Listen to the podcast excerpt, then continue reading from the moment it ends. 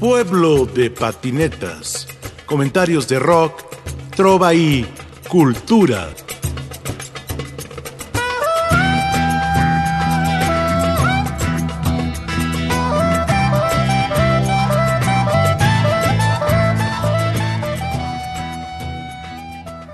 Los rabiosos cronopios anaranjados nos visitan en Radio Educación. Bienvenido, Iván. Gracias por el espacio, Rafita. Iván Augusto Ramos, compositor, nos trae su disco Misarquista. Adelante, adelante, más allá del paraíso.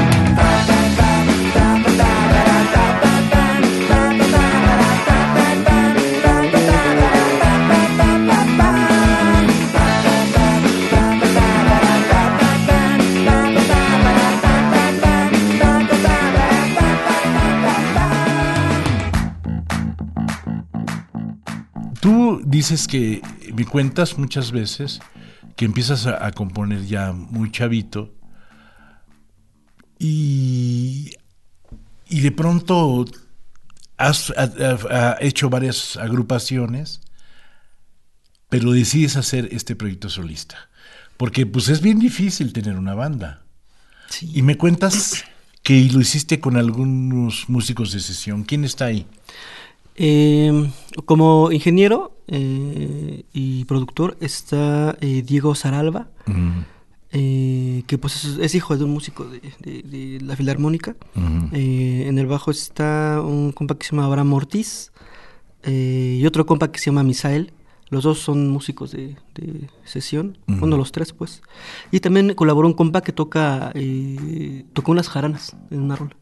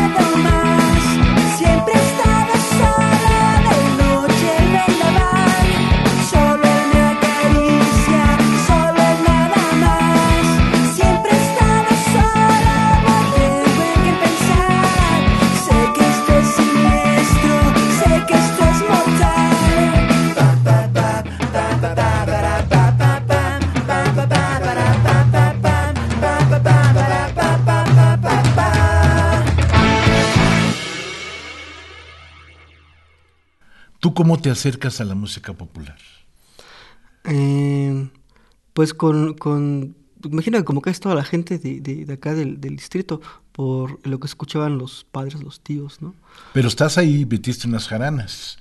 Sí, sí. Eh, eh, eso, eso fue la influencia, te digo, de que empecé a escuchar música latinoamericana.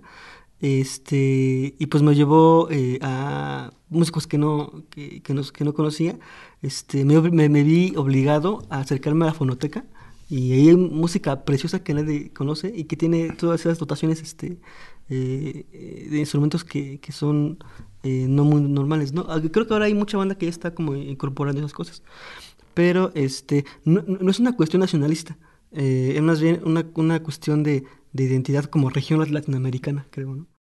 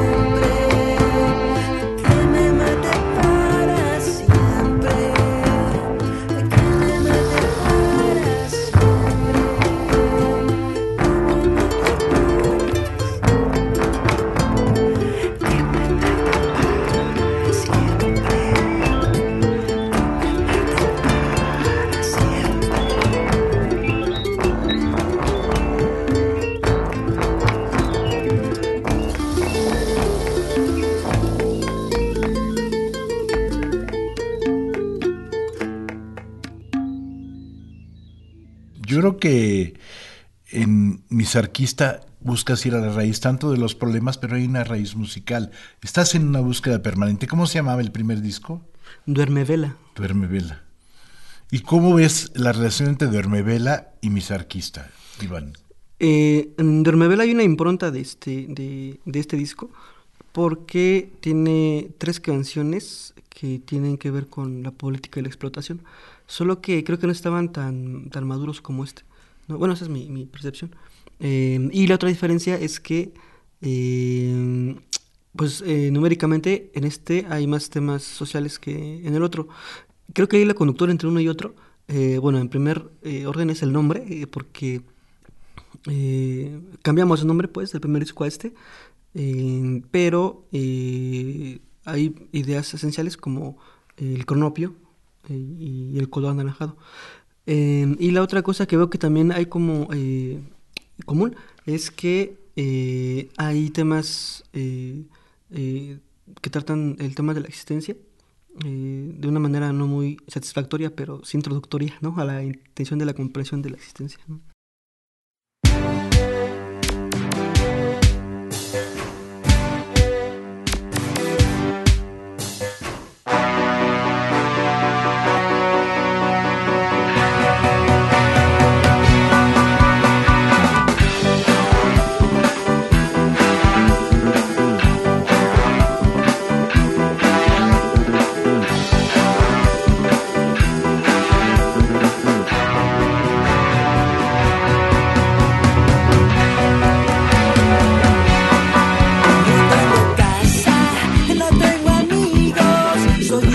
el descalzo,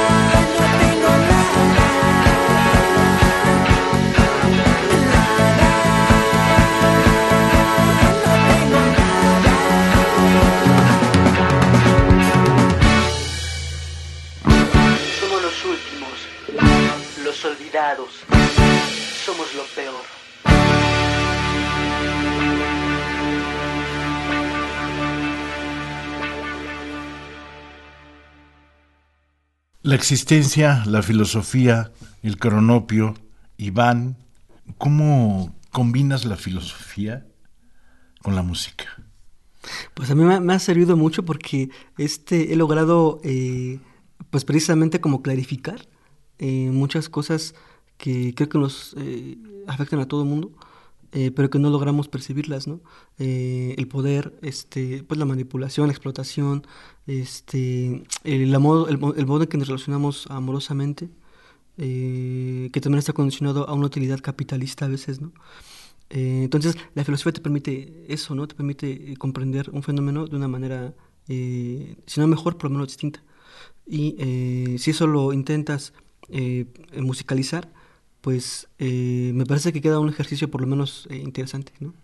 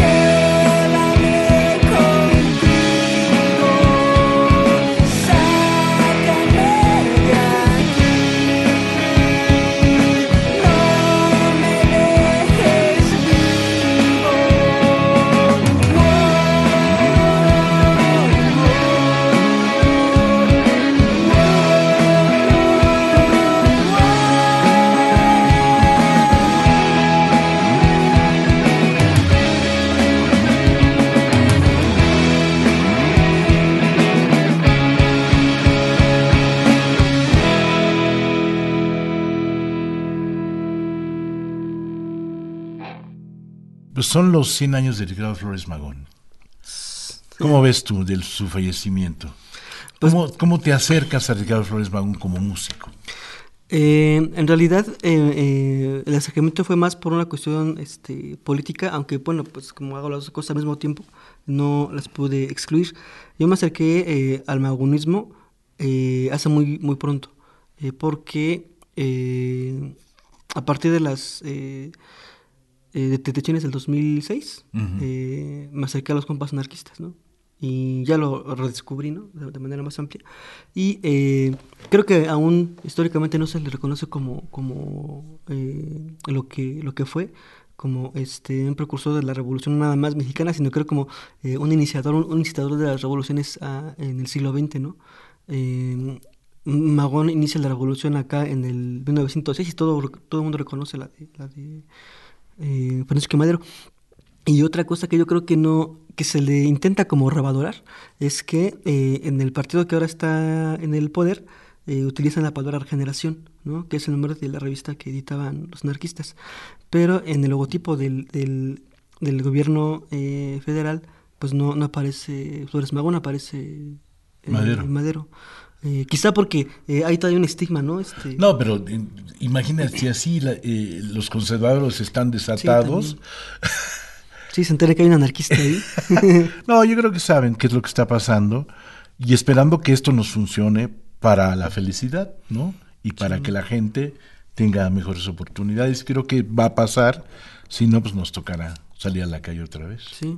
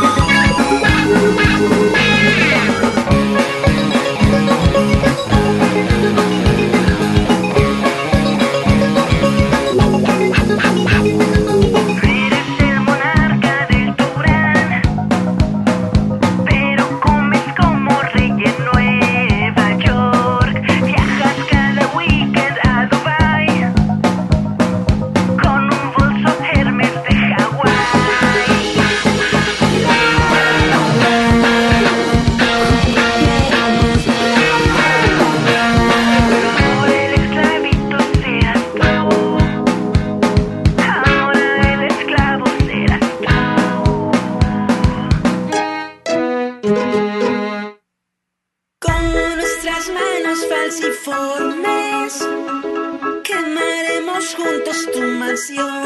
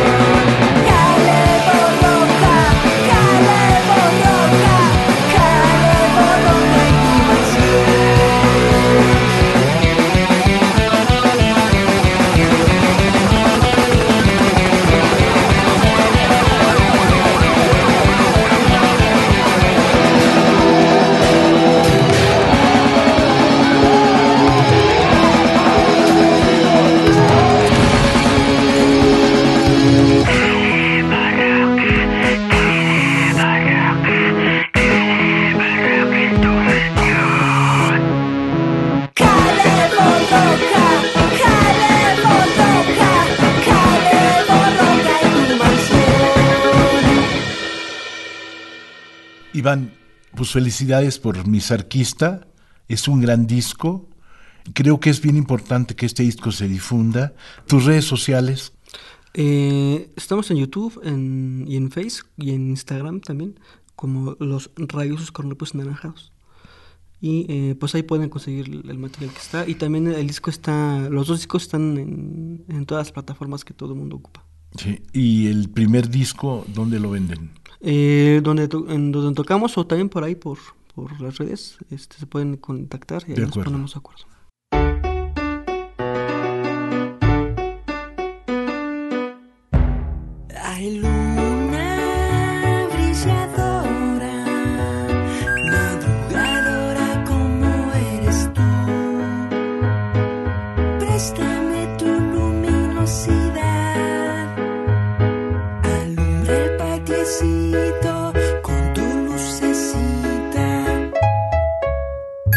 De cristal.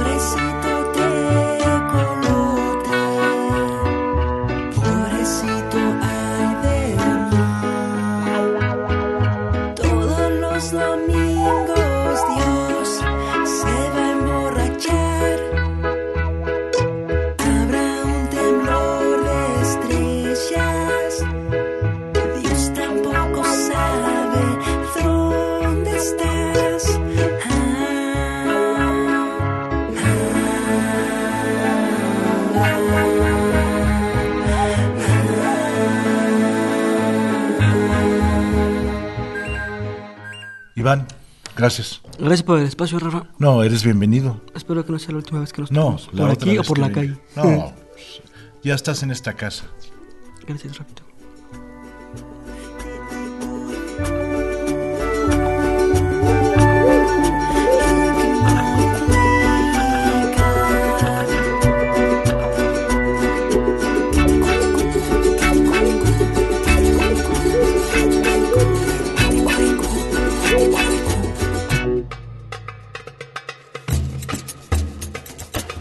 Pueblo de patinetas. Comentarios de rock, trova y cultura.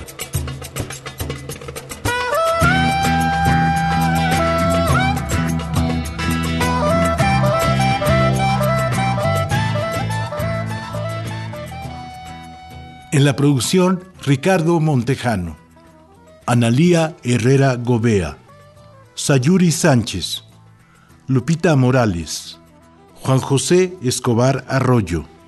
Y aquí con ustedes su seguro servidor, Rafael Catana.